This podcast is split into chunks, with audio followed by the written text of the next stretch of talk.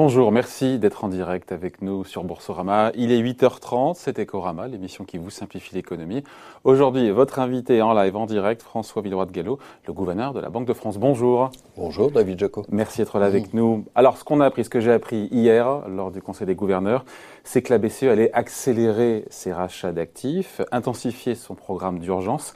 Il fallait vraiment que la BCE montre qu'elle ne restait pas inerte, qu'elle ne restait pas inactive face à ce début de remonter des taux souverains européens Il fallait marquer le coup maintenant. Oh, je crois que c'est extrêmement simple. Euh, ce que nous avons décidé hier confirme ce que nous avions annoncé en décembre dernier. Qu'est-ce que nous avions dit en décembre dernier? C'est que notre programme d'achat exceptionnel anti-crise, hein, ce qu'on appelle le PEP, veillerait à maintenir des conditions de financement favorables. Et c'est très important pour ceux et celles qui nous écoutent, euh, ça veut dire des taux et des volumes suffisamment abondants, pas seulement pour les États et ceux qui empruntent sur les marchés, mais aussi pour les entreprises et les particuliers qui empruntent via les banques. Et depuis, nous avons fait ce que nous avions dit, c'est-à-dire qu'en janvier et février, ces taux étaient très favorables, et donc nous avons acheté un peu moins. Et puis là, nous constatons, on va y revenir, une certaine tension euh, sur les taux, dramatique. sur les taux de marché. On, va revenir sur la qualification qu'on peut lui donner parce qu'on a exercé notre évaluation. Mm. C'est un jugement, hein, toujours. Ça, c'est très important. Ça n'est pas un pilote automatique, ça n'est pas une règle, ça n'est pas un niveau fixe que nous visons. Mais au terme de cette évaluation, si nous estimons qu'il y a une tension, il faut qu'il y ait une réaction. Je, je l'avais souhaité, comme d'ailleurs euh, plusieurs de, mes collègues, et donc je suis très heureux qu'hier nous ayons décidé cette réaction. Est-ce que le message a été reçu pour vous 5 sur 5 euh, par les investisseurs? Est-ce que cette, euh, cette, annonce est de nature à calmer les, la nervosité qu'on a vue sur le marché obligataire? Oh, Je crois qu'il faut juger les choses dans la durée. Hein, et je réagis toujours un peu par rapport à un, extrême court-termisme qui consisterait à regarder, ça a baissé de à regarder heure par heure. Mais je crois que le message a été compris, c'est-à-dire qu'effectivement, ces taux de marché, les taux longs, les taux souverains ont baissé hier à la suite de notre annonce. C'est dans le cadre, donc, il faut le rappeler, du plan d'urgence pandémique, 1850 milliards d'euros que la BCE va, alors c'est le qualificatif, nettement augmenter, euh, communiqué dans le communiqué de la BCE, le, rythme donc de ces achats d'obligations. Pourquoi ne pas avoir d'ores et déjà annoncé des, des, objectifs chiffrés? On va augmenter, on va racheter tant de milliards par mois, par semaine. C'est pour ne pas vous lier les mains, c'est pour rester flexible. Alors, je crois que le mot-clé, c'est flexibilité. Et il est tout à fait cohérent avec notre objectif de décembre, qui est de maintenir des conditions de financement favorables. Parce que nettement c'est flou. Nettement c'est flou. Mais ça n'est pas flou, c'est flexible, David Jaco. Permettez-moi cette différence. Pourquoi? Parce que ça dépend des conditions de marché. Hmm. Euh, et nous conduirons notre programme d'achat dans les trois mois qui viennent, puisqu'on a parlé du deuxième trimestre. Hein. Donc ça commence en avril. Ça commence en avril. Euh, ça commence, euh, Christine Lagarde l'a dit dès aujourd'hui, mais ça se verra probablement euh, non pas dans les chiffres de la semaine prochaine, mais dans ceux de la semaine suivante. Mais nous conduirons ce programme de façon flexible.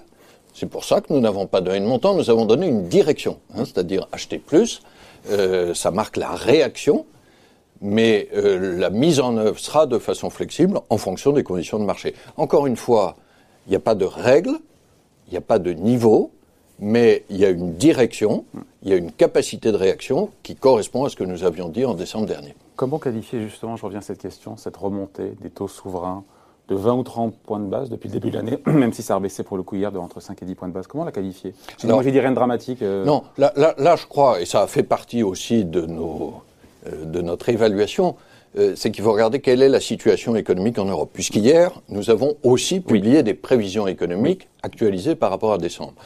Pour le dire de façon très ramassée, sur la croissance, nous avons en gros confirmé les chiffres de décembre dernier. 4% 2020. 4%, en 2021. Je note au passage d'ailleurs que la France fera nettement plus en, 2021. Euh, alors on pourrait dire, bah, il n'y a pas de changement. Si, il y a un changement très important, c'est que l'incertitude a diminué. Hein. Le fait que nous confirmions ces chiffres au, milieu de tous les aléas de la crise, ça c'est une information. Euh, dans notre langage, ça veut dire que la balance des risques a diminué, c'est amélioré. Et puis, alors, du côté. Mais si l'incertitude, je vous coupe, si l'incertitude a baissé économique, c'est pas anormal que les taux d'intérêt remontent un petit peu, puisqu'il y a moins d'incertitude Alors, il y a un autre, il y a un autre élément, c'est l'inflation. Euh, sur l'inflation, alors là, nous avons augmenté la prévision d'inflation sur 2021. Voilà, on passe de 1 à 1,5 exactement. Mais nous disons que l'essentiel de ce phénomène paraît temporaire. Et quand on regarde euh, à, à horizon 2023, l'inflation resterait modérée à 1,4 et en dessous de notre cible. Alors ça, ça veut dire euh, au passage deux messages très importants que nous avons donnés hier. Ils sont très importants pour les investisseurs.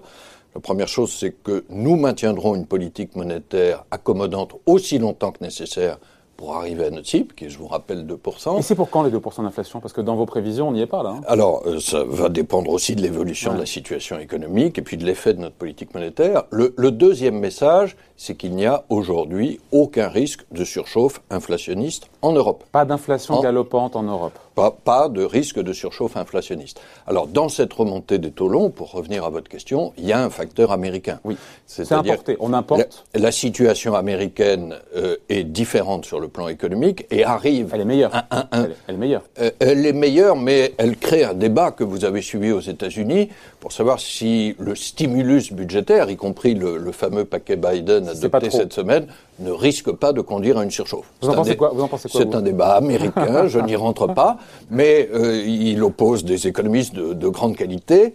Euh, le débat européen est très différent. Oui. Mais c'est vrai qu'il y a eu une part euh, de tension sur les taux américains liée à ce débat sur un risque ouais. de surchauffe. Je ne me prononce ouais. pas, mais le ouais. débat existe. Qu'on n'a pas chez nous. Qui, qui s'est transporté en Europe, alors même, alors même, je l'ai dit, que nous n'avons aucun risque de surchauffe. Et c'est ça qui nous a amené à réagir. Pourquoi ne pas avoir aussi choisi hier d'augmenter la taille totale du programme euh, plan d'urgence pandémique de 1850 milliards d'euros? C'était pour ne pas griller toutes vos cartouches tout de suite et s'en laisser un petit peu Non, non, c'est simplement pour une raison euh, évidente, David Jaco, c'est la flexibilité. Euh, il ne faut pas oublier ce que nous avons fait en janvier et février, qui est cohérent avec ce que nous avons décidé hier. Quand les conditions de financement sont naturellement favorables, nous pouvons acheter moins.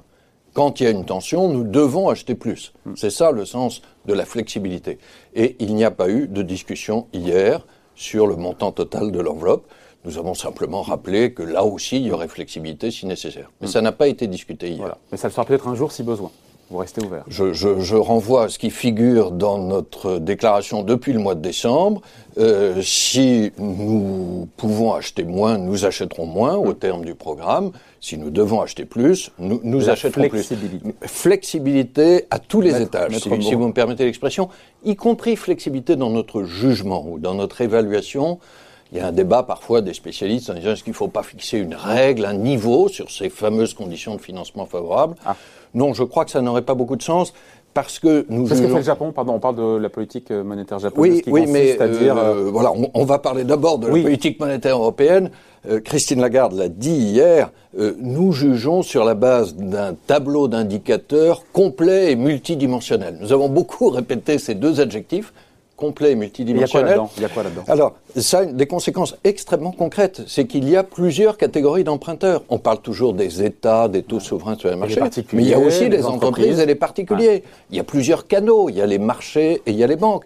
Il y a plusieurs horizons de temps. Il y a des emprunts à court terme, des emprunts à long terme. Donc quand on dit complet et multidimensionnel, c'est qu'on regarde l'ensemble de ces indicateurs. Pourquoi? Parce que c'est la réalité de l'économie.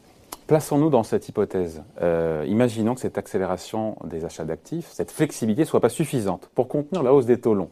Est-ce que vous, en, vous avez dit que vous en ferez plus si nécessaire, mais est-ce que vous pourriez dire on fera tout à la BCE pour contrer le marché obligataire si celui-ci venait à nous tester? Vous pourriez dire ça? Non, je crois qu'il ne s'agit pas de contrer le marché obligataire et, et de test. Encore une fois, il s'agit d'atteindre notre objectif, qui est un objectif d'inflation, via un moyen qui est ces ouais. conditions de financement favorables.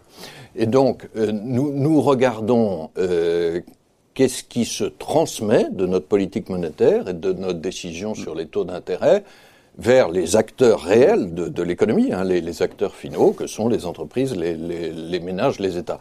Et par rapport à ça, nous exerçons une évaluation. La flexibilité est aussi là-dessus. Ouais, sur l'inflation, euh, dans vos prévisions, on est à 1,5 cette année en zone euro mémoire, je crois que c'est 1,2 en 2022. Enfin, les, les 2% ne sont pas du tout dans, dans le scope pour l'instant de la BCE sur les prochaines années. Donc, on, donc euh, oui, là, là euh, David Jaco, je crois qu'il faut regarder la tendance. Ouais. Euh, je, je, vais même dire le chiffre auquel nous sommes aujourd'hui, qui est plus faible encore 0, que ce que vous disiez, 0,9. Simplement, au mois de décembre, il y a trois mois, on était à moins 0,3. Oui. Donc, on était en inflation négative. Euh, et certains parlaient, souvenez-vous, au moment de la crise Covid l'année dernière, d'un risque de déflation. Nous sommes sortis de ce risque. Et la politique monétaire y a contribué. Le fameux programme PEP y a contribué. Aujourd'hui, quand on regarde non seulement la photographie de l'inflation, les 0,9, mais les anticipations d'inflation, qui est quelque chose que nous regardons assez attentivement, c'est-à-dire ce qu'attendent les agents économiques sur l'inflation future. Et c'est très important, c'est eux qui fixent les prix in fine. Ces anticipations d'inflation remontent de la part des marchés, mais aussi de la part des entreprises. C'est plus difficile à mesurer. Hein. Qu'est-ce qui gêne le plus Que ça remonte du point de vue des marchés, du point de vue des acteurs Non, je crois, je crois qu'aujourd'hui c'est une bonne chose, c'est-à-dire que les anticipations d'inflation remontent vers la cible de 2%. J'en profite pour dire une annonce importante, c'est que je crois qu'il faut que nous mesurions mieux les anticipations d'inflation des entreprises. On mesure bien celles des marchés, mais nous allons à la Banque de France introduire une enquête assez systématique euh, auprès de milliers d'entreprises pour savoir quelles sont leurs, anticipations d'inflation. Et quand vous parlez aujourd'hui avec des entrepreneurs, nous le faisons beaucoup, vous le faites aussi, Aujourd'hui, ils sont sensibles à la remontée des coûts des matières premières, à certaines tensions sur les semi-conducteurs aussi. Donc il y a une remontée des anticipations d'inflation. Jusqu'à un certain point, c'est une bonne chose. Christine Lagarde nous a dit hier que, pareil, comme vous, mm. la BCE est prête à en faire plus, mais sans pratiquer une politique de contrôle des taux d'intérêt longs, les taux mm. d'intérêt souverains. Euh, en zone euro, comme le fait, je reviens, après on passera à autre chose, à la Banque centrale, comme le fait la Banque centrale du Japon. Qu'est-ce qui vous gêne dans ce que fait la Banque centrale japonaise pour, oh, pas, pour dire qu'on ne fera pas ça. Rien ne me gêne dans ah. ce que fait la Banque centrale du Japon, mais le Japon est le Japon. Euh, et chaque euh, zone monétaire, la zone euro est une zone puissante, beaucoup plus puissante encore que le Japon, mène une politique qui est adaptée à sa propre situation. Regardez la Fédérale Réserve américaine, elle n'a rien qui ressemble ni à un contrôle de la courbe des taux, ni même au maintien de conditions de financement favorables. Elle ne dit pas la même chose que nous. Donc nous, nous avons dit maintien de conditions favorables et pas contrôle de la courbe des taux au niveau fixe. Pas de pilote automatique, toujours un jugement et une évaluation, parce que c'est ça qui nous paraît adapté à la situation de la zone euro. La situation japonaise est très différente, c'est une croissance plus faible, c'est une dette nettement plus élevée et qui est très largement domestique, hein, placée auprès d'investisseurs institutionnels japonais. Donc voilà, chaque pays retient la politique monétaire adaptée à sa propre situation. Nous avons une chose en commun, c'est l'objectif, c'est-à-dire un objectif d'inflation de 2%. Chacun l'atteint par les moyens les plus adaptés à sa situation. Quelle est la politique monétaire la plus accommodante entre la Fed et la BCE? Pas facile cette euh, question. Hein. oui, je crois. il ne faut pas pousser trop la comparaison, mais euh, en tout cas, la politique monétaire euh, de la BCE est au moins aussi accommodante que celle de la Fed. Je voudrais vous en donner deux signes. On a quelquefois critiqué la BCE en disant qu'elle est moins réactive que la Fed. Je crois que c'est absolument infondé dans, dans, cette crise de 2020. Euh, D'abord, quand vous regardez la taille du bilan de la BCE, en pourcent du PIB, hein, en pourcent de l'économie, c'est deux fois supérieur à la taille du bilan de la Fed. Donc vous voyez, nous sommes plus actifs. Et deuxièmement, quand vous regardez les instruments, il y a un certain nombre d'instruments qui ont été d'abord créés par la BCE, que la Fed a repris dans la crise de 2020, les achats d'obligations d'entreprise, ou ce qu'on appelle le TLTRO, pardon du jargon, c'est-à-dire le financement à long terme pour ceux qui se financent via les banques. Alors, on se place un petit peu dans les semaines et les mois qui viennent, une fois que les restrictions sanitaires seront levées. La puissance du rebond se jouera, c'est votre sentiment sur la confiance, c'est le titre de votre euh, dernier ouvrage. Retrouvez euh, confiance en l'économie chez Odile Jacob, justement, euh, confiance notamment pas seulement des consommateurs. On sait que chiffre Banque de France, 200 milliards d'euros à fin 2021 ont été oui, Ça sera, ça sera, sans doute un peu moins, mais, ça sera une somme élevée. Voilà. Comment est-ce qu'on retrouve la confiance? Parce que la confiance, ça ne se décrète pas. C'est pas vous que je l'apprends. Non, non, absolument. La confiance, ça ne se décrète pas, ça se soigne peut-être. Et nous, Français, c'est ce que j'essaye de dire dans ce livre nous avons une marge d'amélioration sur, sur la confiance. Euh, oui, je, je, relève ce qui est d'ailleurs un peu un paradoxe. C'est, je fréquente beaucoup les cercles internationaux. Et il faut bien dire que nous, Français, nous passons pour être assez sûrs de nous, euh, ayant des grandes ambitions, quelquefois même un peu arrogants. Or, en fait, nous doutons beaucoup de nous-mêmes. Bon. Mm. Euh, donc, nous avons une marge d'amélioration de la confiance, et c'est absolument clé pour cette phase de la reprise où nous sommes. pourquoi Pour le dire d'une phrase, Jusqu'à présent, la situation économique a été largement soutenue, amortie hmm. par des dispositifs publics massifs, budgétaires et monétaires, et il le fallait. D'où l'endettement. Et, et il le fallait. Voilà. C'est assez rare qu'un gouverneur dise que la dette était justifiée. Dans la crise Covid, elle était justifiée. Mais au fur et à mesure qu'on va sortir des restrictions sanitaires, et nous allons finir par vaincre la pandémie avec le vaccin, euh, ces dispositifs publics vont devoir être relayés par la confiance privée le retour à une situation économique normale. Il y a notamment deux confiances privées essentielles. celle des consommateurs.